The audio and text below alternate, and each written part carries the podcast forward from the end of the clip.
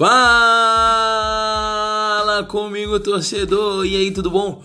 Muito bom dia, muito boa tarde, muito boa noite para você que está me ouvindo. Seja muito bem-vindo a mais um Vibrantes Futebolcast. Futebol é aqui. Olha só, rapaziada, quem voltou deu uma sumidinha aí sim de uma semana, mas foi por questões técnicas, também teve a questão do feriado, fui me vacinar, tudo, tudo, né, dentro de um contexto, enfim. Estamos de volta, o importante é isso. Vamos seguir firme nesse propósito aí de publicar episódios toda segunda, quarta e sexta, publicar mais coisas no Instagram, tudo certinho. Então, fiquem tranquilos, né, dessa sumidinha, mas isso provavelmente não vai acontecer novamente, né? Eu também não vou botar minha mão no fogo, né? Mas enfim, vamos seguir aqui porque hoje a gente tem muita coisa interessante para falar e espero que vocês fiquem conosco até o final porque hoje tá bem legal, tá bem interessante. A gente vai trazer coisas um pouquinho mais atuais, assim, né? A gente trouxe nos últimos episódios falando sobre a democracia corintiana, que foi nos anos 80. Falamos sobre Pablo Escobar e a sua relação com o futebol, que foi ali no finalzinho dos anos 80, começo dos anos 90. Também trouxemos sobre a é, vez que o Santos parou uma guerra aí, já foi lá nos anos 60, a gente já foi mais atrás. Mas agora a gente vai trazer um pouquinho mais próximo da atualidade. Também não é tão próximo assim, mas é, né? Já é no século 21. Foi em 2005 e a gente vai falar, como vocês já puderam ver aí, sobre a máfia do apito. O que, que foi a máfia do apito? Por que, que esse, esse campeonato é tão questionado? Por que, que as pessoas tentam colocar asterisco, colocar uma manchinha ali no título do Corinthians, na faixa de campeão do Corinthians de 2005? A gente vai explicar tudo o que aconteceu, o que foi de fato a máfia do apito, como esse escândalo aconteceu, como ele estourou, digamos assim, né? Quem eram os envolvidos, se tinha algum clube envolvido ou não, como foi que se desenrolou a reparação desse escândalo e tal, as investigações. A gente vai estar falando sobre tudo isso, né? Mas antes de qualquer coisa, já quero pedir aqui para você também que siga nossa página no Instagram, @dibrantes.fc, que é muito importante você seguir a página lá para poder ficar atento, né, em relação a quando irá é, ser lançado um, um, novo episódio, né? Qual será o tema, etc. A gente vai estar tá publicando é, conteúdos mais interativos, como eu, como eu havia dito, né? Pegando perguntas de vocês, sugestões de temas, etc. E também é importante para a gente ter também um feedback em relação do que vocês estão achando dos podcasts em si. Então já segue lá, arroba dibrantes.fc lá no Instagram, já compartilha com os amigos e tal, já compartilha, fala para eles ouvirem os EPs antigos também, e é isso. Bom, falando, voltando um pouquinho no quesito que eu tava falando sobre né, ter falado de coisas mais antigas, assim, do futebol, né, dos anos 80, dos anos 60, dos anos 90 e tal, e agora eu vou falar do ano de 2005, né, a gente vai falando de temas variados, aqui é um podcast sobre futebol no geral, não é só sobre futebol atual, não é só sobre história do futebol, a gente vai falando sobre, é, futebol, sobre futebol no geral, né, sobre temas variados e aleatórios do futebol. A gente vai trazer coisas bem mais atuais também, então já fique ligado aí que nos próximos podcasts a gente vai estar trazendo coisas tipo, de agora mesmo, assim, de tudo que está acontecendo no futebol atual, mas também a gente vai falar de coisas antigas, porque o futebol é isso, futebol é atemporal, digamos assim. A gente fala de antes e isso, isso se aplica para hoje, a gente fala de hoje isso se aplica para antes também. Então, a gente vai estar falando sobre tudo sobre o futebol aqui no, no, podcast. A gente vai estar falando de coisas, como, como eu disse, né, envolvendo a história, envolvendo política, envolvendo coisas né, do futebol de dentro para fora, digamos assim, ou de fora para dentro. A gente vai estar falando de coisas que aconteceram só dentro do gramado. A gente vai falar sobre tática, vai falar sobre tudo, porque o de Branco Futebol Cast é isso, né? Como eu disse, futebol é aqui. E é isso, a gente vai falar do geral, sobre futebol de maneira geral, de uma maneira mais descontraída, sem aquela coisa, sem aquela aquele clichê, digamos assim, a gente vai estar falando de uma maneira mais leve para que fique legal para todo mundo escutar. Então é isso, vamos partir para o tema de hoje que é a máfia do apito do Campeonato Brasileiro de 2005, dos escândalos de corrupção que tiveram naquele ano e a gente vai estar explicando tudo direitinho para você. E é isso, vamos partir. Bom, a máfia do apito foi um escândalo de corrupção no futebol brasileiro que aconteceu no ano de 2005, né, obviamente, que envolveu manipulação de resultados, casa de apostas, pagamento de arbitragem, etc, que estourou em setembro de 2005, né? Foi quando é, a publicação da matéria na capa da Veja, né, que foi assinada pelo André Rizek, jornalista André Rizek, que hoje está no, no Sport TV e tal, né, foi quando houve o escândalo, né, o estouro do escândalo da máfia do apito, foi quando houve a publicação na matéria da Veja. Enfim, isso aconteceu quando o campeonato ainda estava em andamento, né? Foi em setembro, o Campeonato Brasileiro ainda estava em andamento, estava ali caminhando para desenrolar o seu fim e tal. E o que, que basicamente era o, a máfia do apito, né? E, como eu disse, era um escândalo de corrupção né, envolvendo casa de apostas, manipulação de resultados, mas enfim, era um grupo de apostadores do interior de São Paulo que pagava alguns árbitros e tal com a intenção de manipular resultados em prol das suas apostas. Basicamente era isso, eles apostavam em algum clube, na vitória de algum clube que, né, lá na casa de apostas estava mais valorizado, eles apostavam naquele clube, pagavam a arbitragem para que houvesse a manipulação dos resultados e ganhavam mais dinheiro, né, conforme acertavam as apostas. Basicamente era isso. Como eu disse, é, era com o intuito de beneficiar um grupo de apostadores do interior de São Paulo. O esquema ele não foi montado, pelo menos até agora, né, nas investigações até o ano de 2021, que é quando a gente está gravando. Ah, esqueci de falar, né? Hoje dia 13 de setembro de 2021, né? Eu sempre gosto de frisar isso no começo, mas enfim, hoje dia 13 de setembro de 2021.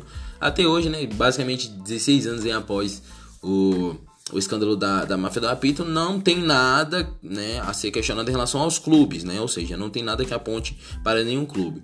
O esquema da, da máfia do apito, ele era montado para favorecer os apostadores, ou seja, o clube A, ele poderia ser favorecido em um jogo e prejudicado no outro, enquanto o clube B poderia ser prejudicado em um, jogo e favorecido em outro. Tudo dependia da casa de apostas, da valorização, etc, né? Da banca e tal. Então, em relação a isso, não há nenhuma acusação, digamos assim, apontando para nenhum dos clubes envolvidos na época, né? Nenhum dos clubes do Campeonato Brasileiro. Mas enfim, na época, né, foram descobertos, digamos assim, o nome de dois árbitros que foram acusados, né, e foram é, acusados, como é que é a palavra? Foram julgados e, enfim, foram sentenciados por terem participado da máfia do apito, que foi o Edilson Pereira de Carvalho, que é o principal personagem até hoje, né, da, da máfia do apito. Quando se fala em máfia do apito, se lembra do Edilson Pereira de Carvalho, porque foi um, um nome bem importante, foi ele que captou os jogos da Série A e etc. E o outro que não foi tão comentado, não foi tão expressivo, mas também estava envolvido, também recebeu dinheiro, foi o Paulo José Danelon. Esses dois foram os árbitros eh, acusados na, na máfia do apito, né? No, no, geral, assim, investigados pelo Ministério Público, etc. Porém, as investigações na época apontam que o líder do esquema, né? De fato, quem articulava tudo ali, era o empresário Najib Fayad, também ali do, do interior de São Paulo e tal, né? Do, do, do, do, estado de São Paulo. Ele que negociava diretamente com os árbitros. E os árbitros, eles poderiam receber de 10 a 15 mil reais por jogo manipulado. O que, comparado a outros escândalos, comparado é, com escândalos de outros esportes, de, de outros países, enfim, de escândalos de corrupção no mundo afora, era pouco dinheiro, né? Movimentava pouco dinheiro. Comparado com esses escândalos, porque 10 a 15 mil reais pra mim é muito dinheiro, inclusive. Quem quiser patrocinar aqui, né, com um valor desse, ou até menor, a gente aceita qualquer coisa, um lanche, qualquer coisa para patrocinar aqui. Tá, estamos aceitando, viu? Pode vir aí, chama no direct que a gente tá tá aceitando patrocínios. Mas enfim, como eu disse, comparado com outros escândalos do mundo afora, movimentava pouco dinheiro.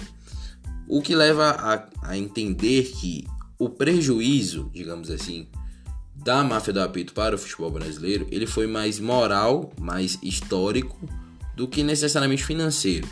Porque, como eu disse, ele não movimentava tanto dinheiro assim, não era algo absurdo e tal. E também essa questão financeira não era algo direto. O dinheiro não era retirado diretamente dos clubes ou diretamente da CBF, nem nada do tipo. Tudo bem que a gente sabe que os resultados para os clubes geram dinheiro.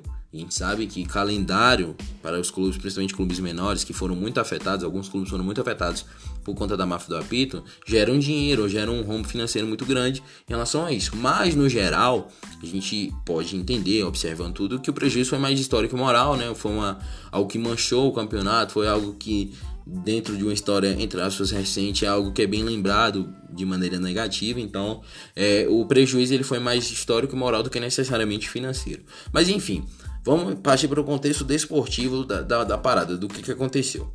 Foram quatro campeonatos que tiveram seus jogos apitados pelo Edilson Pereira de Carvalho e pelo Paulo José Danelon, que tiveram jogos, entre aspas, manipulados. Né, que teve envolvimento da máfia do apito, que foram o Campeonato Brasileiro da Série A, o Campeonato Brasileiro da Série B, o Campeonato Paulista e a Copa Libertadores. Foram esses quatro, quatro campeonatos que tiveram jogos manipulados. Porém, somente o Campeonato Brasileiro da Série A, que teve seus jogos anulados. 11 jogos, para ser mais exatos. Enquanto os jogos do Campeonato Paulista, da Libertadores e da, da Série B permaneceram intactos. E a gente vai explicar o porquê disso. Primeiro, a Libertadores ela já havia acabado, né? Como eu disse, a Libertadores naquela época durava até o meio do ano ali, às vezes uh, um pouquinho mais pro, pro segundo semestre, às vezes somente no primeiro semestre, né? Dependia do calendário da época. Mas enfim, acabava ali próximo do meio do ano, enquanto o, o o escândalo né, da máfia da Pita ele foi descoberto, ele foi estourado em setembro de 2005, então já tinha passado um certo tempo. Então, eles decidiram não mexer com isso, até porque também era uma outra jurisdição, não era nem o STJD, não era a CBF, era a Comembol. E a Comembol, assim como a FIFA, achou melhor não se envolver nisso, deixar meio de canto, observando ali de longe e tal. Então, a Libertadores não teve nenhuma alteração nos seus resultados, até porque, é, na prática, os resultados do, que os árbitros envolvidos na máfia da Pita apitaram não, não tiveram nenhuma influência assim muito no, no desenrolar da competição, né? Não influenciou muito no que a competição se desenhou até o seu final.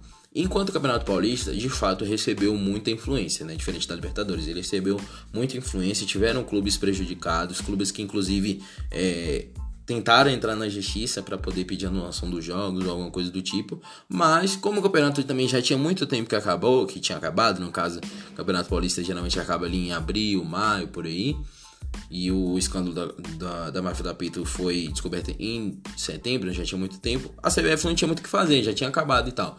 E o máximo que a CBF pôde fazer para alguns clubes, como por exemplo União São João de Araras, União Barbarense e outros clubes que foram muito prejudicados no quesito de resultados desportivos e também no quesito financeiro, o máximo que a CBF pôde fazer foi oferecer uma ajuda financeira ali para alguns clubes e tal né, uma, um aporte financeiro, etc. Coisas assim, né? E a gente sabe que dentro dos bastidores também tem aquela questão, né, de influência política e tal.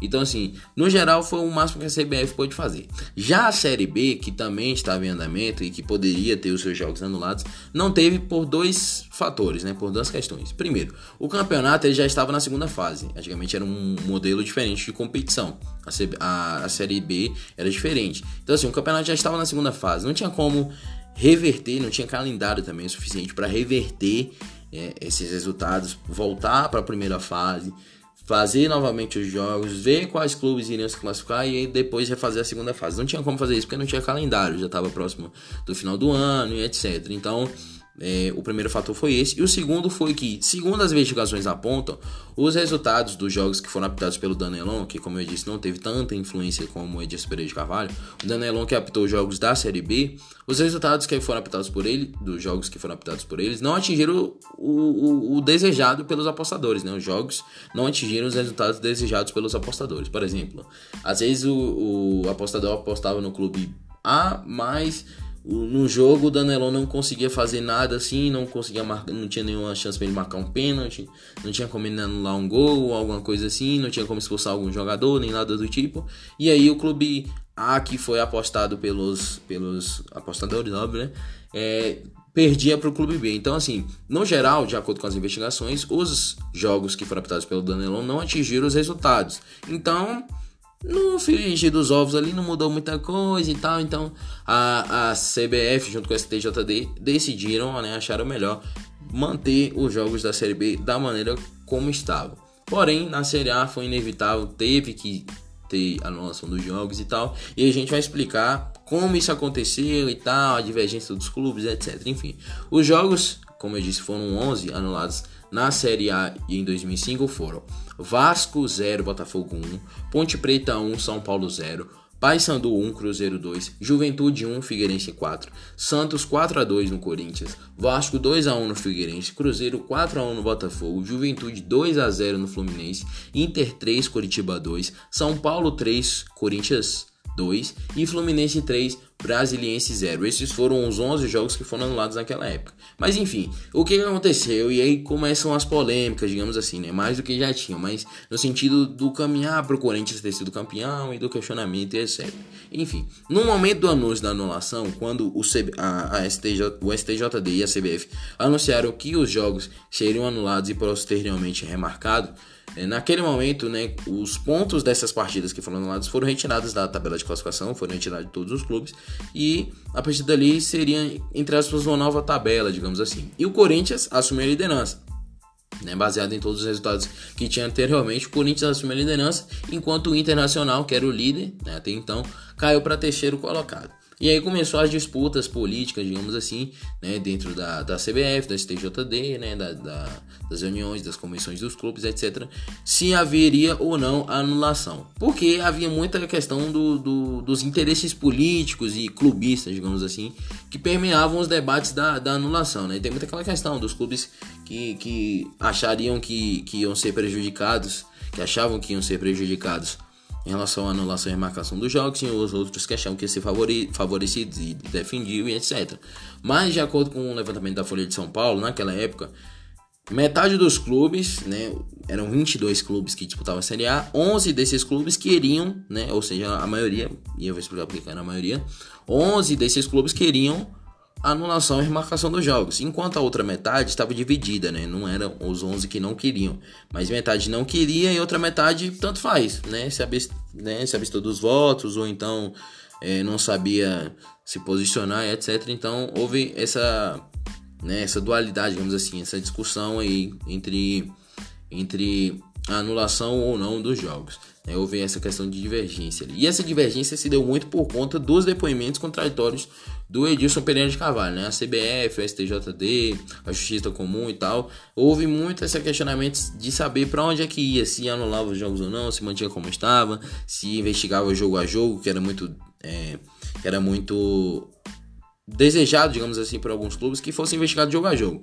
Esse jogo houve influência muito grande, sim ou não? Esse jogo é, teve o resultado alcançado ou não. E assim, eles queriam que houvesse uma investigação jogo a jogo. Mas no final das contas, a, o STJD decidiu por anular todos os jogos. Por quê? Como eu disse, os depoimentos do Edilson Pereira de Carvalho eram muito contraditórios. Em um momento ele falava que ele tentou favorecer tal clube e não conseguiu. Em outro momento ele falava desse mesmo jogo como se ele tivesse favorecido tal clube. E assim em diante. O que deu a entender, e aí é segundo os investigadores da época, o Ministério Público, etc., que ele vendia, entre aspas, o jogo para as duas partes da aposta. Por exemplo, iriam se enfrentar, um exemplo só, né?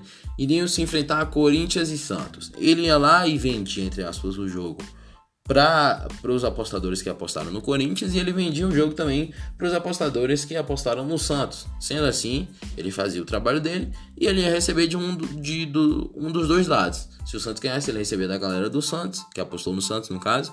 Se ele, se o Corinthians ganhasse, o, ele ganharia da galera que apostou no Corinthians. Basicamente era isso, né?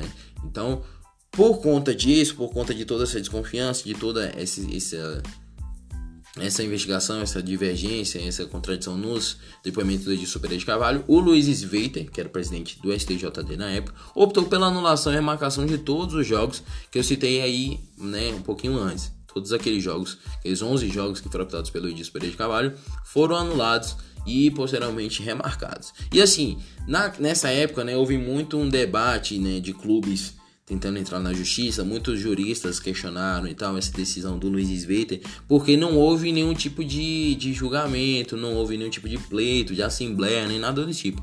O Luiz Sveiter ele decidiu sozinho. Mas, apesar de ser uma decisão, entre aspas, monocrática, ele estava pautado no Código Brasileiro de Justiça Desportiva, que permitia isso, né? E, assim, analisando hoje friamente, digamos assim, foi a decisão mais correta a se fazer. Por quê? Até os próprios... É, como eu posso dizer, juristas ali que estavam envolvidos no STJD, os pares do, do Luiz Sveita, já estavam fechados com ele. Inclusive, o, o procurador da, do STJD na época, ele até falou, a única maneira de reverter essa decisão, caso leve para pleito e tal, é se o Edilson Pereira de Carvalho foi inocentado. Mas o Edilson Pereira, ele já havia sido réu confesso, digamos assim, então não tinha como ele ser inocentado, não tinha como voltar atrás.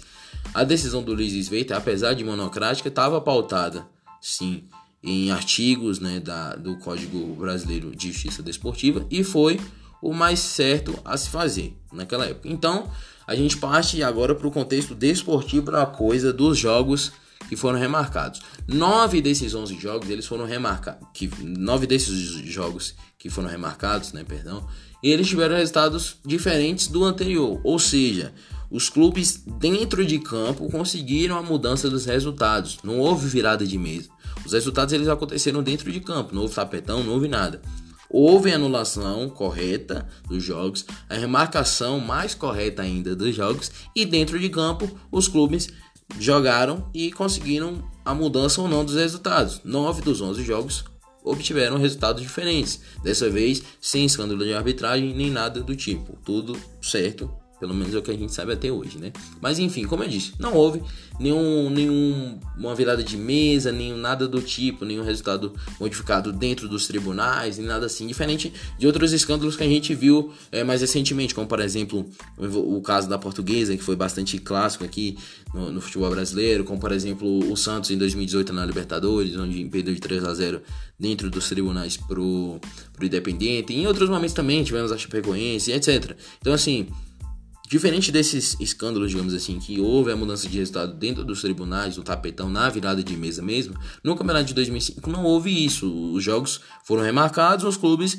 tinham que fazer valer dentro de campo e os clubes que anteriormente pareciam ter sido prejudicados, né, entre aspas, conseguiram reverter esse prejuízo, digamos assim. E uma prova disso, por exemplo, é que, por exemplo, no, no momento da anulação, né, como eu havia dito anteriormente, o Goiás ele se tornou o segundo colocado. Porém, ele não teve nenhum jogo marcado, nenhum jogo anulado, nem nada. Ele estava ali pelo que ele construiu durante o campeonato, sem nenhum escândalo de máfia do apito, sem nada. Ele estava ali em segundo colocado pelo que ele construiu durante o campeonato. Porém, após a remarcação dos jogos e né, durante o desenrolar do campeonato, etc., o Goiás não conseguiu se manter ali na segunda colocação, foi caindo e também é, não conseguiu brigar pelo título. Estava em segundo colocado, tinha uma chance boa de, ganhar, de brigar pelo título, mas não conseguiu porque dentro de campo não fez valer. Então, assim, como eu disse, né, os resultados que foram conquistados dentro de campo né?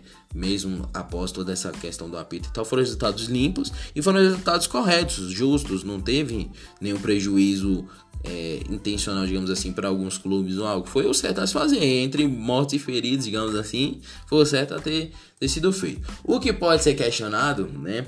E aí a gente vai falar exatamente do título do Corinthians, por exemplo, foi o jogo polêmico entre Corinthians e Inter, né, que aconteceu é, três rodadas antes do fim do Campeonato Brasileiro de 2005. O Corinthians já era líder naquele momento, porém, se o Inter vencesse aquela partida, o Inter igualaria no número de pontos do Corinthians e passaria na frente pelos critérios de desempate, ou seja, o Inter até o final do campeonato ali só dependeria dele mesmo. Mas a gente sabe o que aconteceu naquele jogo o, o Corinthians foi favorecido, digamos assim, pela arbitragem. Teve aquele pênalti polêmico em cima do Tinga, que não foi marcado, e o Tinga foi acusado, acusado não, foi punido com cartão amarelo pelo, por simulação e foi expulso pelo seu segundo cartão amarelo no jogo. E aí o que acontece? Até o, o, o Bruno Formiga, comentarista da TNT, Sport, TNT Sports, ele fala que dentro do erro teve uma coerência, digamos assim, naquele jogo no caso, né? Porque teve o pênalti em cima do, do, do do Tinga, né, marcado, cometido pelo Fábio Costa, mas o juiz compreendeu, mesmo errando, ele compreendeu que não houve o pênalti. Se ele compreendeu que não houve o pênalti, ele teoricamente compreende que foi uma simulação do Tinga e que o Tinga tem que ser punido com cartão amarelo. Então, assim, teve a coerência, mas no geral foi um erro muito grave da arbitragem e tal, mas que não pode ser com. É, que não pode ser comparado com roubo ou alguma coisa assim. É porque até então não tem nada comprovado, houve investigação na época, inclusive tem até uma gravação do, do que era o presidente do Corinthians na época, falando que o Corinthians ganhou no roubo e que não sei o que. Mas assim, esse áudio tem que ser contextualizado que quando ele fala roubo, não é roubo de fato, não é escândalo de corrupção nem nada. Foi erro de arbitragem, que passionalmente a gente chama, né? A gente fala quando o, o, o nosso clube é prejudicado pela arbitragem, fala, ah, roubaram, ah, não sei o que, mas no geral é, o que aconteceu foi só um erro de arbitragem, como muitos outros que acontecem no futebol brasileiro acontecem até hoje mesmo com o VAR. Então, assim, é, foi sim um erro muito claro de arbitragem que pode ter, entre aspas, definido o rumo do Campeonato Brasileiro de 2005, dando título para o Corinthians, mas no geral não houve nenhuma comprovação. Portanto, a anulação, aí a gente volta para a questão, né? A anulação dos resultados e a remarcação dos jogos foi uma reparação de um escândalo que manchou o Campeonato Brasileiro de 2005. É, isso aí é fato. O que precisava ser feito foi feito. A anulação dos jogos e a remarcação desses jogos, né? De maneira com que os resultados, né? Todo o desenrolar do campeonato e tal fosse definido dentro de campo. Foi o que aconteceu. Então, Dessa maneira, né, do ponto de vista jurídico e desportivo, o Corinthians foi campeão de maneira justa. Os rivais, outras pessoas tentam colocar asteriscos ali na, na faixa do Corinthians e tal, assim como tentam colocar é, em títulos de outros clubes, de outros clubes brasileiros, da Libertadores do Flamengo de 81 e etc. Enfim, outros, outros campeonatos que, que tentam manchar, digamos assim, mas do ponto de vista jurídico e desportivo quando isso foi campeão de maneira justa. A não ser ali, o único questionamento que tem foi justamente o jogo contra o Inter. Mas que até hoje não foi comprovado nada de manipulação de resultados, de nada do tipo. Até então o que se sabe é só mesmo um erro de arbitragem. Mas enfim, e aí você, torcedor, o que você tem a dizer sobre a máfia do apito? Você já conhecia, você já tinha ouvido falar? Você já sabia dos detalhes? O que, que você achava dessa, dessa questão da máfia do apito? O que, que você achava que era? Conta aí pra mim lá no Instagram, na, nos comentários da, da publicação do, sobre o EP de hoje, né? Me fala o que, que você achava. E enfim, compartilha esse podcast com seu amigo que é corintiano, que não é, que torce pro Inter, enfim. Pra aquele seu amigo que você quer informar, que você quer zoar, enfim. Compartilhe esse podcast com todo mundo que você quiser. Compartilhe também a nossa página no Insta. Siga lá se você não segue, mas também se você seguir, compartilhe com seus amigos para poder seguir também. Arroba Dibrantes Futebol Clube ou arroba Dibrantes.fc. Dibrantes Futebol Clube é o nome do negócio, né? Mas enfim, arroba Dibrantes.fc, Dibrantes Futebol Cast, Dibrantes Futebol Clube, chame como quiser. Mas enfim, é isso. Muito obrigado por ter escutado até aqui. Compartilhe com todo mundo. E é isso. Dibrantes Futebol Cast, futebol é aqui. Tchau, tchau, valeu. Tamo junto.